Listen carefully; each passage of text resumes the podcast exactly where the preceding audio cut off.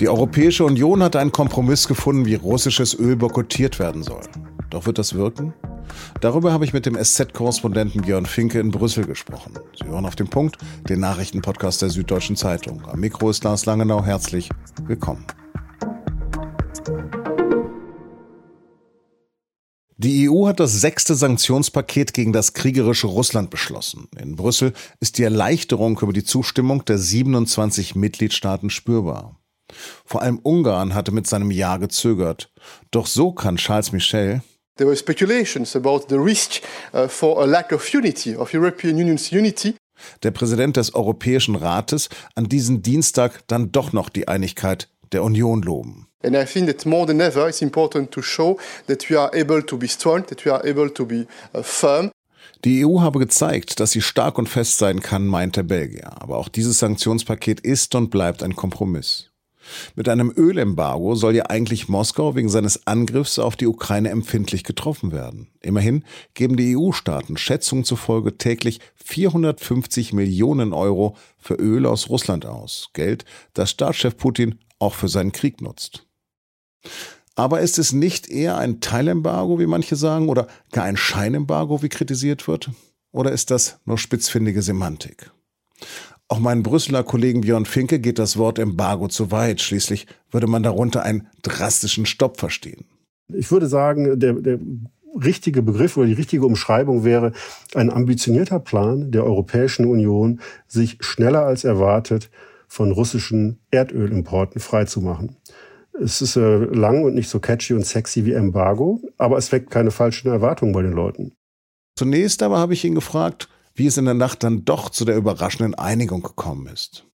Offenbar hat Viktor Orban, der ungarische Ministerpräsident, äh, seinen Widerstand aufgegeben gegen eine Einigung, ähm, obwohl, wenn man ehrlich ist, jetzt zwischen Montagmorgen und Montagabend äh, Orban offenbar keine großen weiteren Zugeständnisse gemacht worden sind.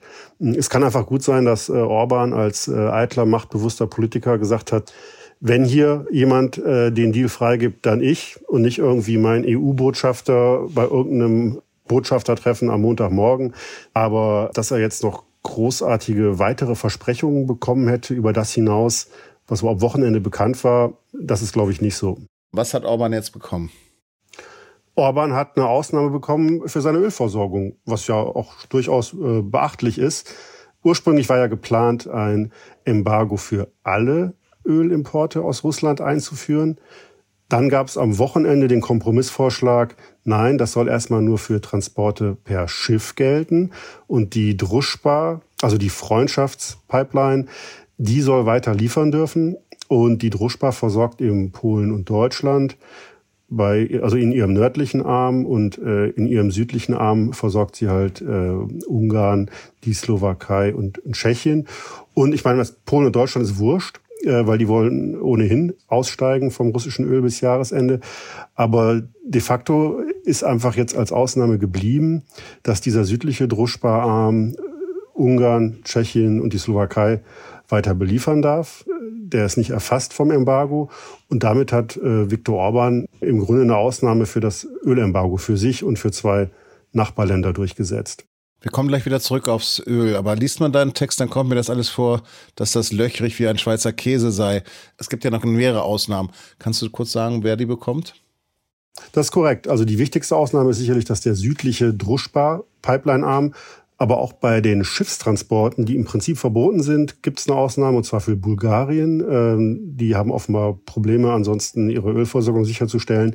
Äh, die sollen so bis Mitte oder Ende 2024 äh, Zeit haben für die Umstellung.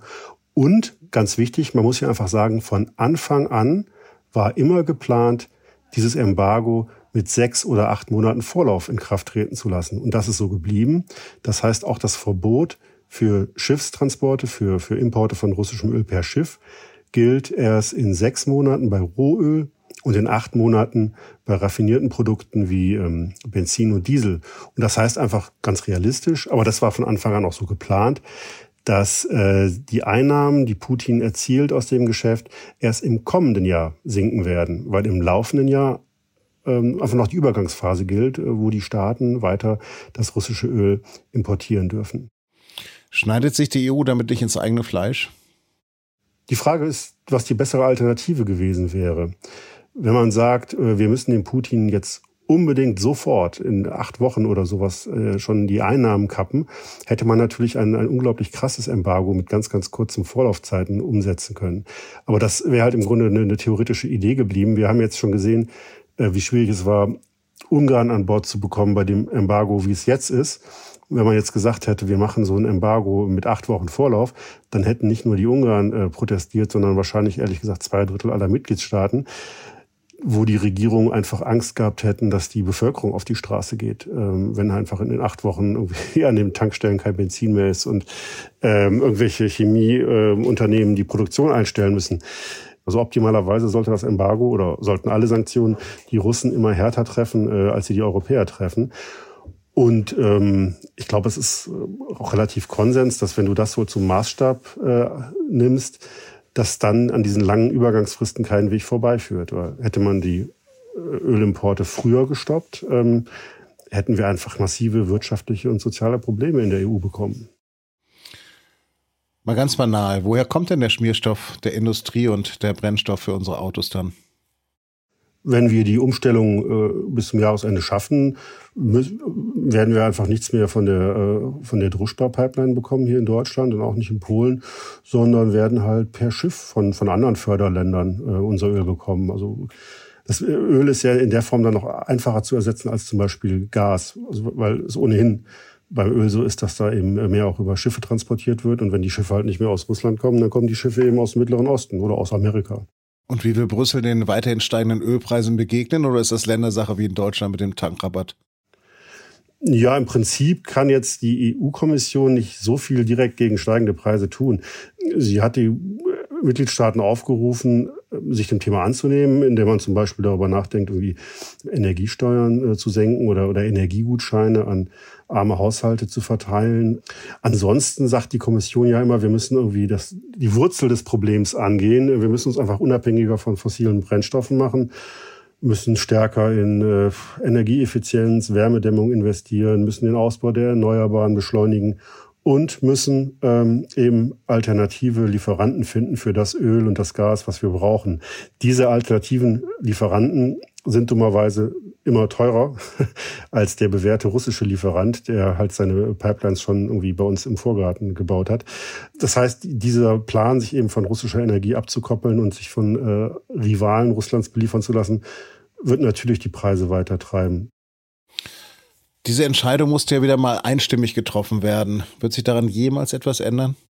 Um von Einstimmigkeit abzurücken, bräuchte man wiederum eine einstimmige Entscheidung, dies zu tun. Und ähm, insofern halte ich das nicht für sehr wahrscheinlich. Trifft diese Entscheidung Moskau wirklich? Mittelfristig mit Sicherheit. Äh, kurzfristig nein. Kurzfristig könnte Putin sogar profitieren, weil durch diese Embargo-Entscheidung, durch die Embargo-Ankündigung, aber spätestens vom nächsten Jahr an äh, werden da natürlich äh, Umsätze wegfallen. Äh, Putin kann versuchen, das äh, Öl dann irgendwie in Asien zu verkaufen, irgendwie in China und Indien. Es ist ja also die, die Vorstellung, dass man mit so Wirtschaftssanktionen ein politisches Einlenken oder, oder militärische Rückzüge oder sowas erzwingen würde.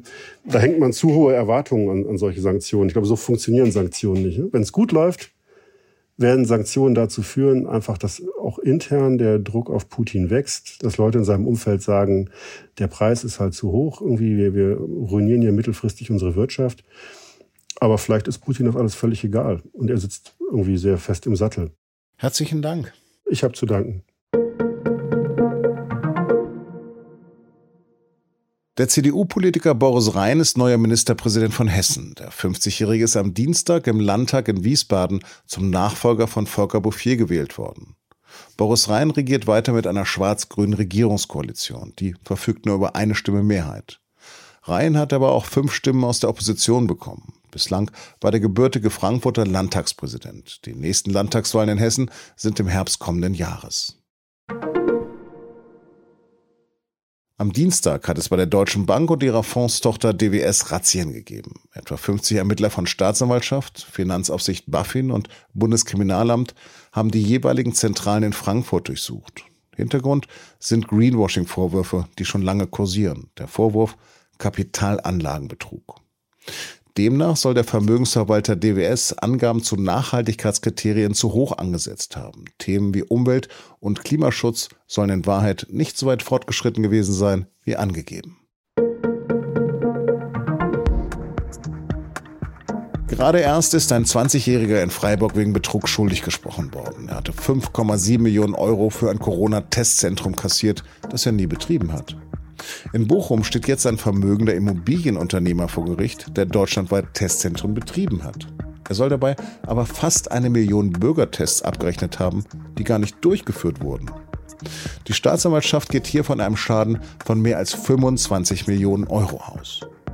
Den Text dazu von meiner Kollegin Jana Stegemann können Sie mit einem Digital-Abo bereits heute ab 19 Uhr lesen. Redaktionsschluss für Auf dem Punkt war 16 Uhr. Produziert hat die Sendung Emanuel Pedersen. Vielen Dank für Ihr Interesse. Bis morgen.